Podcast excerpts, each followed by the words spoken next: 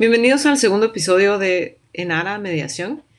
Esta vez tuve el gran honor de hablar con Álvaro Castellanos, que tiene una trayectoria como profesional del derecho, docente, decano de la Facultad de Derecho de la Universidad Rafael Landívar, árbitro acreditado internacionalmente y como ser humano que es excepcional. Hablar con Álvaro es recibir una cátedra no solo de la materia, sino también de la vida. Estuvimos muy ricos platicando durante media hora. El episodio es un poquito más largo que lo acostumbrado. Hubiéramos podido platicar más, pero creo que esta, esto es suficiente, sobre todo la forma que él remató el punto, cómo cerró todo lo que habíamos hablado y cómo le dio énfasis al todo lo bueno que puede tener una persona al resolver sus conflictos de una forma amigable me parece que no pudo haber terminado el podcast de mejor manera. Espero que les guste, que se gocen tanto lo que uno aprende con él como yo. Y como siempre, por favor, compartan, comenten y déjenme saber de qué otros temas les gustaría que hablara en este podcast. Que lo disfruten. ¿Qué tal Álvaro? ¿Cómo está? Muchísimas gracias por darme esta oportunidad de platicar con usted un rato. Encantado, Luisa, encantado, un. Pues aquí estamos con el famosísimo Álvaro Castellanos, que fue decano de la Facultad de Derecho en la Universidad Rafael Landívar muchísimos años, además de ser el crush de todas las mujeres que pasaban por esa universidad y por, ese, por, esa, eh, por esa facultad. Álvaro tiene una trayectoria inmensa, no solo en su carrera de abogado y también con su carrera docente, sino también como árbitro es de los pocos árbitros bien acreditados en Guatemala. Eh, y la verdad es que le agradezco muchísimo que me dé esta oportunidad de platicar con usted. Eh, como estábamos, como le había dicho desde antes, el, todo, toda la idea detrás de Nara es darles la oportunidad a las personas de buscar una forma alternativa de solucionar una situación que ya viene siendo conflictiva. O sea, de por sí un divorcio no se da porque las personas se llevan bien, se da porque hay un problema y hay que solucionarlo. Pero eh, me gustaría más su perspectiva desde el punto de vista de lo macro, de cómo ha visto usted cómo resuelven las grandes compañías conflictos muy, muy serios, una ruta alternativa hasta su idea de cómo se puede eso trasladar al ámbito personal. Pues muchas gracias, Luisa. Un gran, gran honor. Gracias por esa inmerecida, en particular, inmerecida presentación. Pero definitivamente creo que lo que usted está haciendo es maravilloso, es decir, tratar de, de que las personas resuelvan sus controversias de cualquier índole, especialmente entiendo en su caso, buscando que Nara ¿verdad? apoye en procesos en temas de familia, ¿verdad? y particularmente en temas de separación o divorcio, eh, me parece que es algo virtuoso y que le deseo muchos éxitos porque eso, para que eso llegue a feliz término. ¿Por qué? Aprovechando su primera pregunta, esto es un tema de cultura de paz. Eso es en esencia en lo que está inmerso todo lo que tenga que ver con métodos de solución de controversias. Inclusive si lo judicial se hace bien y se llevan a cabo procesos judiciales de la mejor manera posible, todo debería tarde o temprano aterrizar en una cultura de paz. Pero obviamente, para concentrarnos en los métodos alternativos, creo que son los vehículos, y digo los porque hablemos en plural, después vamos a distinguir por qué, ¿verdad? Son los vehículos eh, idóneos para lograr esto que decíamos de cultura de paz, porque ¿qué pasa con ellos?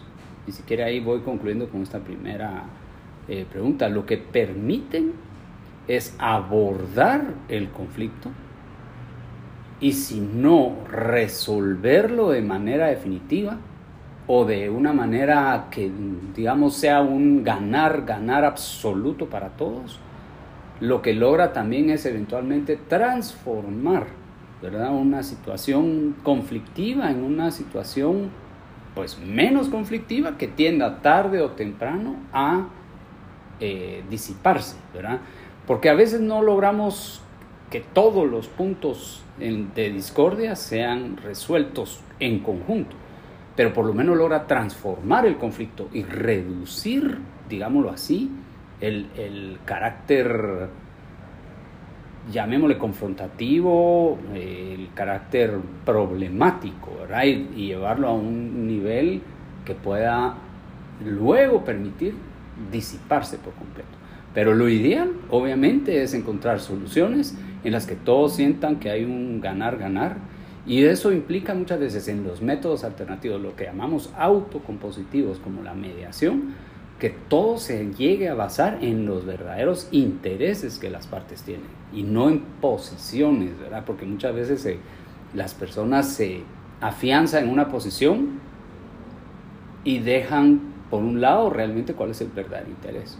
Entonces, eh, definitivamente, cultura de paz es de la gran sombría de la cual ¿verdad? se cubre cualquier persona que busque realizar y llevar a cabo y, a buen fin un, método alternativo, como decía en el caso de los métodos autocompositivos, que es la mediación, y ya podemos hablar en algún momento si es necesario, aunque aquí no lo no es aplicable, era el arbitraje en temas de divorcio o de separación. Ahí el arbitraje no está disponible. En principio. En principio, por lo menos en nuestra legislativa no existe el arbitraje para no, divorcios. No porque es un tema donde, digamos, la materia de la arbitrabilidad o la materia arbitrable es un tema relevante, pero lo podemos hablar más adelante si lo consideran necesario, como las causales de separación y divorcio, pero los efectos eso sí puede ser incluso arbitrado, ¿no? Pues sí, sobre todo si se trata de los bienes, ¿no? Exacto, la parte patrimonial, sí. Ahora, para hacer una, una, pequeña explicación de por qué estamos hablando, separando el arbitraje de la mediación. Sí, perfecto. Usted me va a corregir si estoy mal, por favor. Desde mi punto de vista, el arbitraje, en el último de los casos, de todos modos, le deja al árbitro la última decisión de cómo se van a resolver las cosas. En cambio, en una mediación, como usted bien dice, son las personas las que autorregulan cuáles son las reglas con las que van a terminar, cuáles son los acuerdos a los que van a llegar y el mediador solo es un facilitador de esa negociación. Es así, ¿no? Perfecto, sí, así es. Digamos que para tener como una descripción más amplia, uno podría llamar que los métodos alternativos se separan en métodos autocompositivos y heterocompositivos. Autocompositivo quiere decir que son las mismas partes que tienen un conflicto quienes al final deciden cómo resolverlas. Y ahí normalmente así en doctrina se habla de la negociación, ¿verdad? que no requiere la intervención de ningún tercero neutral. Y la mediación y la conciliación. Para mí la mediación y la conciliación son el mismo método pero depende de qué funciones le da usted a un mediador o a un conciliador. Eso lo podemos hablar también si quiere con más detalle. Pero es correcto lo que usted dijo. Una mediación, las partes son quienes al final deciden cómo resolver su disputa y un mediador lo que uno lo único que hizo, perdón, fue facilitar, ayudar a que fueran encontrando esas soluciones. Muchas veces el mediador incluso y ya podemos hablar incluso de la figura del mediador si desea, ¿verdad? Para mí es una labor muy importante y compleja, para la cual hay que estar muy bien preparado. Pero diferenciándolo ahora con el arbitraje, el arbitraje como usted también, muy bien lo dijo, es un tercero, el llamado árbitro, el que oye a las partes oye las peticiones de las partes, las pretensiones de las partes, los argumentos de las partes, lo dije quizás en orden inverso, ¿verdad? Pero en realidad eh, conoce el caso y al final es quien decide y puede decidir muy mal para ambas partes, incluso podrías, han, han habido casos en los que ambas partes resultan incluso sorprendidas, ¿verdad? En casos de malos arbitrajes, podríamos decir así, y de malos árbitros también. Eh, y porque generalmente en un arbitraje, que es un juicio, al igual que en los juicios que se dan ante jueces, Normalmente se dice que hay una parte vencida y una vencedora, y normalmente el vencido va a decir que el proceso fue una pérdida de tiempo y va a estar en desacuerdo con la sentencia. Entonces, tristemente el arbitraje se relaciona más con ganar-perder. En cambio, los métodos alternativos llamados autocompositivos se debería enfocar siempre y lograr siempre un ganar-ganar. Ahora, en su experiencia y más enfocado hacia cómo eso impacta en la, en la vida de las personas que llevan a cabo estos, estos métodos. ¿Ha visto que haya una diferencia entre la gente que va a un juicio y la gente que agarra un método alternativo? Que sí, que sí hay una diferencia de satisfacción, digamos, o, o de agilidad. ¿Usted, ¿Qué es lo que ha, que ha visto usted? Definitivamente no hay ninguna duda que la satisfacción de, una, de un resultado bien realizado, y podemos otra vez hablar de bien, qué significa bien realizado, ¿verdad? una mediación bien hecha, es altamente satisfactoria. Y sí he visto eh, casos en los que la gente realmente, de las personas que tenían un potencial conflicto, que estaban por irse a un arbitraje o a un juicio civil, eh, sí definitivamente agradecen el haber tenido la posibilidad y, haber llegado a acuerdos. Algunas veces yo diría por la vía de la negociación, acompañados de sus abogados. Muy pocas veces he visto, y por eso auguro mucho ¿verdad? que los servicios que se dan en, la empresa que usted está organizando eh, tengan mucho éxito, es porque nos hace falta He visto pocas veces mediaciones, quiero decirle, ¿verdad? Se me está olvidando decírselo claramente. Y eh, creo que es porque tenemos, mm, digamos, poca educación, digo así, forma, no tanto una cultura que también, pero especialmente una educación, una formación para ir y resolver de esa manera nuestros conflictos. Entonces, aunque muchas veces hemos propuesto mediaciones, algunas veces se han dado y en esos pocos casos que se han dado, me atrevo a decir que la gente sale verdaderamente agradecida de que evitó un conflicto, pero debo decir nuevamente que son pocos casos. En Guatemala la mediación debería de tener una aplicación diaria básicamente. Guatemala es un país lleno de conflictos y creo que estamos muy poco acostumbrados a abordarlos, ya sea para transformarlos o resolverlos, o incluso a veces se puede decir que una resolución de hecho transforma positivamente una relación, ¿verdad? Entonces, considero que Guatemala tiene una gran oportunidad de aprovechar los guatemaltecos, mejor dicho, aprovechar estos métodos alternativos y en muchos ámbitos de la vida de las personas. A diferencia del arbitraje, que el arbitraje a veces está más enfocado en determinados temas más empresariales o más comerciales o más contractuales, diría yo, ¿verdad?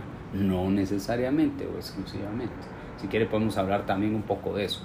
Pero se me olvidaba decirle algo que yo considero como vital dentro de estos temas de métodos alternativos de resolución de conflictos en general que ya dijimos que son elementos que integran una cultura de paz, ¿verdad?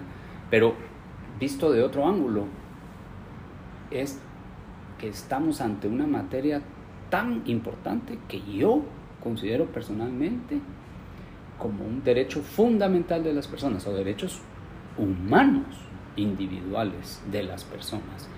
Le pongo unos ejemplos un poco sencillos. Por favor pero después si quiere profundiza un poco el por qué pienso esto, que esto es materia de derechos humanos. Es, en, por ejemplo, en El Salvador y en Costa Rica, en sus respectivas constituciones, en los artículos que reconocen los derechos humanos individuales, ahí se hace referencia a la posibilidad de resolver las controversias directamente y no a través de los sistemas judiciales. Y de hecho en algunos de, esos, de esas constituciones específicamente incluso se refieren al tema del arbitraje como una, un acceso a la justicia diferente al de la justicia estatal. Pero entonces hay que recordar que quizás la forma original en que las personas que han pasado por este mundo resuelven sus controversias ha sido y debería seguir siendo la resolución alternativa, la que llamamos alternativa de conflictos y no la judicial. Visto de una forma incluso más, si quiere, histórica, política o de historia política, eh, uno podría decir que el, Estado moderno, como lo conocemos hoy, es una figura que empieza a evolucionar, digamos, eh, quizás yo me atrevo a decir, bajo una perspectiva occidental, ¿verdad? Inglaterra, 1215, con la Carta Magna, poco a poco se va formando el Parlamento. Póngale que desde ahí, desde la raíz máxima anterior, digámoslo así, que es el 1215, cuando se reconocen ciertos derechos de los, en ese caso incluso los nobles, ¿verdad? Pero ¿a qué voy con todo esto? Y perdone. No, por Pongamos lo que, imagínense que desde 1200, siglo XIII, para acá, se empieza a hablar de una estructura de gobierno o de Estado como la que hoy ya tenemos, pero hablando más, más formalmente, la Revolución Francesa, la, independencia de Estados Unidos, todo eso hace que hoy tengamos las instituciones gubernamentales y el sistema democrático y republicano que hoy conocemos. Bueno, son figuras que han evolucionado del siglo XV para acá. Es decir, del siglo XV para acá o XVI no habían jueces. En el sentido que hoy conocemos a unos jueces en un poder judicial con supuestamente la independencia y la imparcialidad que tienen que tener de los otros poderes del Estado. Entonces, ¿cómo se resolvían las controversias? A veces eran los reyes los que decidían, porque eran sus súbditos, que, o, o delegado de los reyes, como pasó por muchos años, justamente durante la Edad Media. Entonces, si uno se va incluso a la forma primitiva, hasta digámoslo así, la forma natural, esencial del ser humano de resolver sus controversias es hablando, sentándose y conversar y resolver y no, porque de hecho antes no tenían a dónde recurrir, que les dijera a un juez quién tiene la razón y quién no. No sé si me estoy explicando. Por supuesto. Entonces, es tan natural ese derecho que el la denominación método alternativo a veces llama a equívocos, porque no es alternativo porque sea secundario, sino porque es otra opción que yo tengo, pero yo siempre digo es la primera opción que deberíamos de tener, no la última. Sí, en ámbitos en los que los abogados estamos tan metidos, lamentablemente tenemos una deformación profesional que nos inclina Muy buen punto a hacer un conflicto porque tomamos, sobre todo los abogados que hacen familia, que litigan, se toman muy en serio su parte de protección de, la, de su cliente. Y entonces, de por sí, ya, ya, miran un conflicto y tienen la necesidad de ganar. Como usted dice, en un proceso judicial o en un proceso arbitral, siempre hay un vencido y un vencedor. En cambio, uno debería poder trasladar lo que hace todos los días. Si usted tiene hijos, es mediador. O sea, definitivamente. Si usted va en el tráfico, es mediador, porque tiene que dejar que o pase la gente, si no, se va a por todas partes. Y en, el trabajo, todo, todo el tiempo uno tiene que tener esa, ese acercamiento, porque la vida no siempre le dice que sí a uno. Así es. Es, es yo creo que por ahí va más la, la dificultad y la oportunidad de ofrecerles a las personas eh, una manera de no seguir con un pleito, sino de resolverlo. Lo que pasa es que también hay que tener en cuenta que la gente... Muy importante lo que dice. Que la gente acude a un tercero cuando ya está mal. También eso es un buen punto, efectivamente. Eso es la falta de educación y de cultura, creo yo, en, en la solución pacífica de conflictos, siento yo pues usted sabe, perfectamente bien sabe que toda mi carrera fue en bancos y las negociaciones de, créditos, entonces yo siempre viví el derecho desde, la, desde el punto de vista de la negociación, nunca fue desde el punto de vista del litigio. En ese ámbito uno ya tiene la experiencia de tener que ceder y negociar porque en un si no, no salen las cosas. Si hay una persona que se sienta abusado, se sale del negocio y punto. Sí, sí, ahí hay más tendencia hacia ¿verdad? el uso de esta negociación. Eh, Sí, aunque sea entre dos abogados que ya digamos que el, pues negocian de una forma distinta que los, que los propios clientes, porque Ujú. uno ya tiene una agenda de cómo representar a su cliente. Y aún así busca, busca no obtener todo lo que sea a favor de su cliente y en contra del otro, si no es Así es. algo que les convenga. Pero en su... A mí me gustaría más su experiencia personal de cómo ha vivido usted los resultados de una buena negociación y cómo ha vivido usted los resultados de una mala negociación. ¿Cómo terminan, cómo terminan los clientes? Bueno, muy interesante porque realmente estoy tratando de, de recordar algún caso en el que, hablando de negociación, Exacto. ha habido además una mala experiencia. Y creo que lo que puedo pensar muchas veces como una mala experiencia, porque no se busca mantener ciertos principios, incluso éticos, en, eh, de, de ética profesional. ¿verdad? En la negociación pueden resultar que al final no se dé una relación pacífica, sino que lo que se da al tarde o temprano es que por una mala negociación que no buscó una imparcialidad adecuada para tratar cierto tema, pueda resultar tarde o temprano un conflicto. Y le pongo ejemplo lo siguiente, y es lo único que puedo pensar en malas experiencias, una mala práctica notarial Ujú. donde un notario se le olvida que un notario es imparcial. Bajo los cánones deontológicos, los notarios nunca deben tomar una posición a favor de una sola de las partes. Y esto es porque sabe usted perfectamente y es algo que podríamos, se, se debe explicar, pero Guatemala es de los pocos países que todos los abogados somos notarios. Que no debería pasar. Y eso no debería ser así. De hecho, yo creo que Guatemala es el único país en el mundo del sistema de notariado latino que tiene este, este problema o este fenómeno, porque toda Centroamérica teníamos la misma situación, pero ya en muchos de los otros países de Centroamérica se ha regulado para ejercer el notariado algunos requisitos adicionales.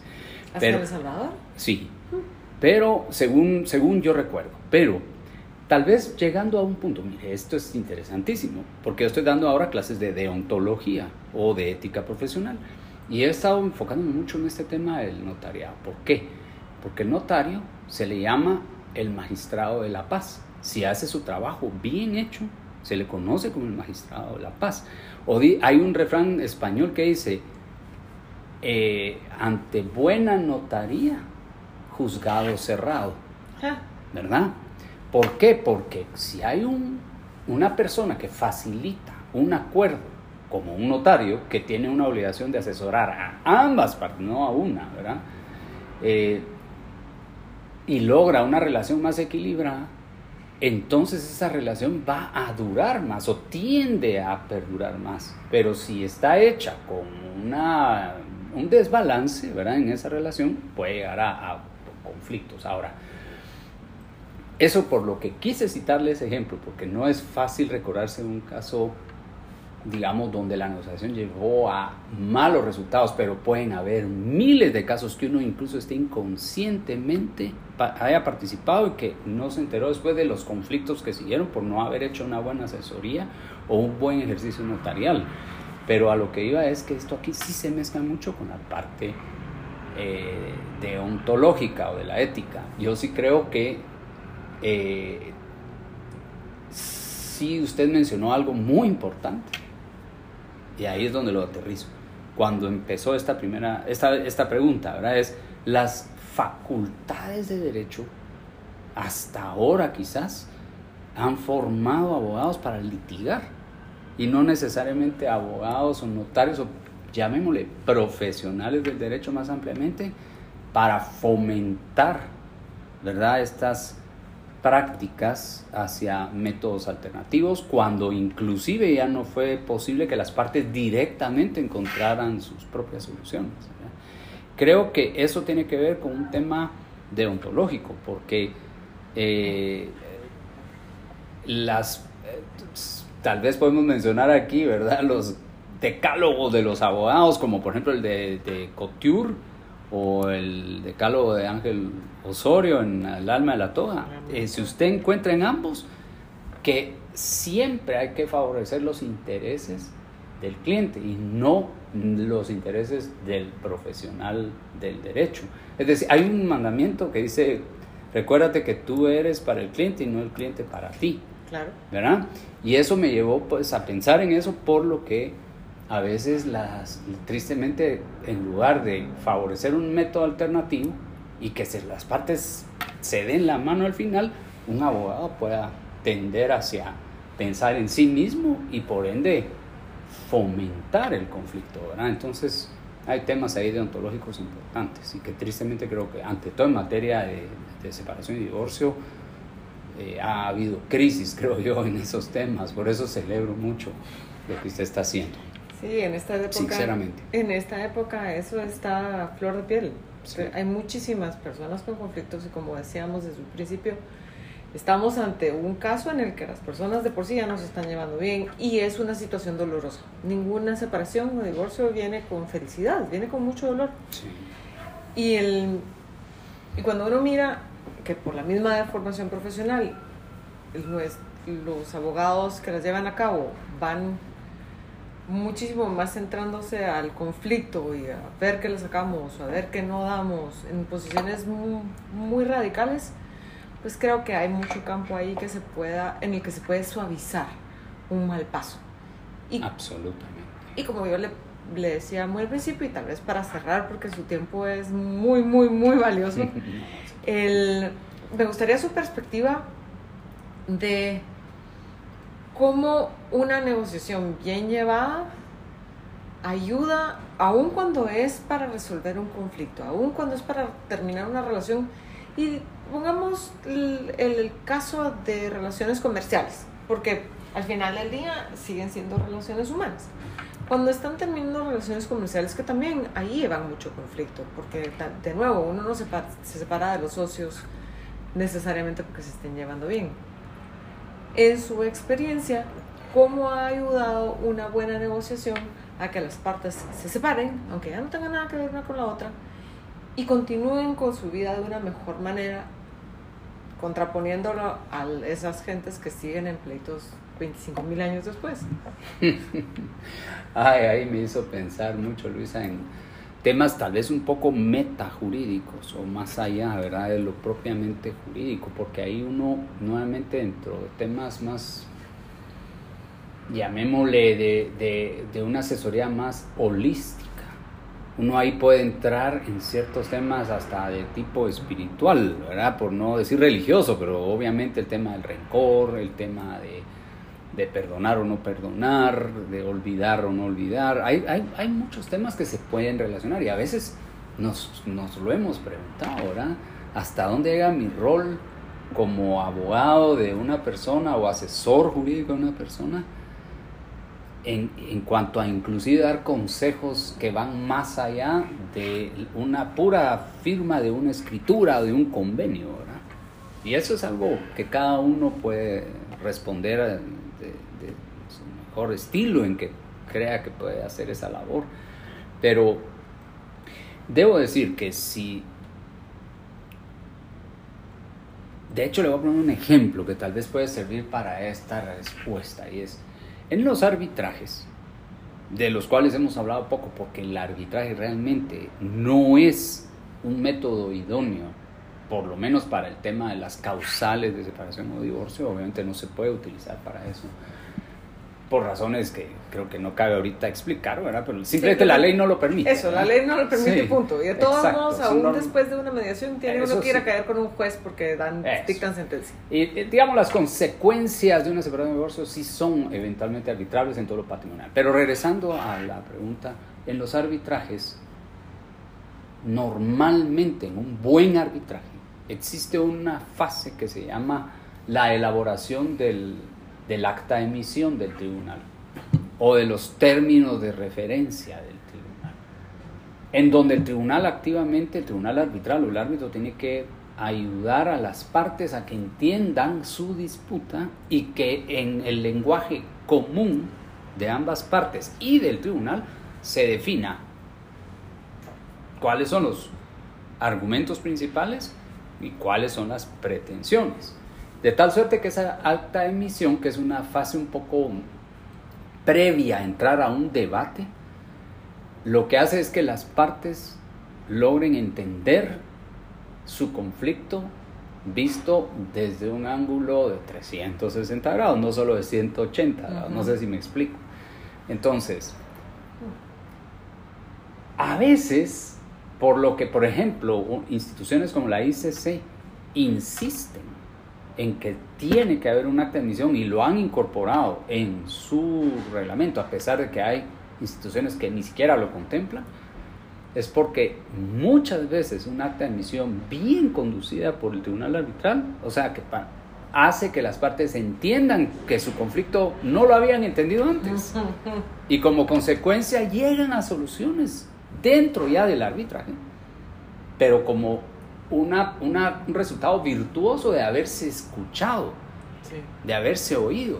Entonces, eso me lleva a hacer ese mismo comentario, que no hay forma en que no sea satisfactorio un proceso en el que realmente las partes hayan atendido sus intereses, sus verdaderos intereses. Y primero que han tenido la posibilidad de ponerlos sobre la mesa y no tener que esconderlos o medio disfrazarlos, sino ponerlos claramente sobre la mesa.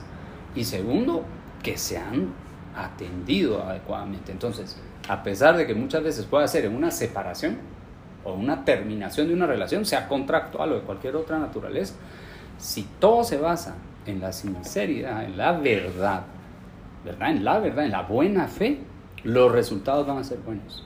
Indudablemente, aunque queden dolores, esos dolores se van a disipar esos dolores con el tiempo se van a ir. Y yo creo que también ahí puede dar uno consejos de que la gente tiene que saber dejar ir y dejar soltarse estos temas, ¿verdad?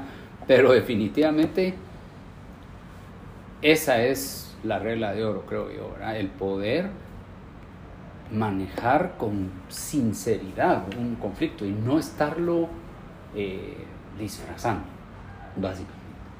Pues yo creo que después de eso no podemos terminar en mejor nota la, la plática. Muchísimas gracias Álvaro. Le agradezco miles su tiempo y además todo su conocimiento. Esto es... A usted las gracias. Esto es de ir aprendiendo de todo el mundo. Y me, qué pues mejor que venir con, con, el mejor. No, no soy el mejor, pero muchísimas gracias. Le deseo muchísimos éxitos. Muchas gracias. Y de verdad la felicito por fomentar la cultura de paz en Guatemala. Pues, de verdad. Muchas gracias Álvaro. Eso es lo que está haciendo. Qué gusto verlo. igual, igual.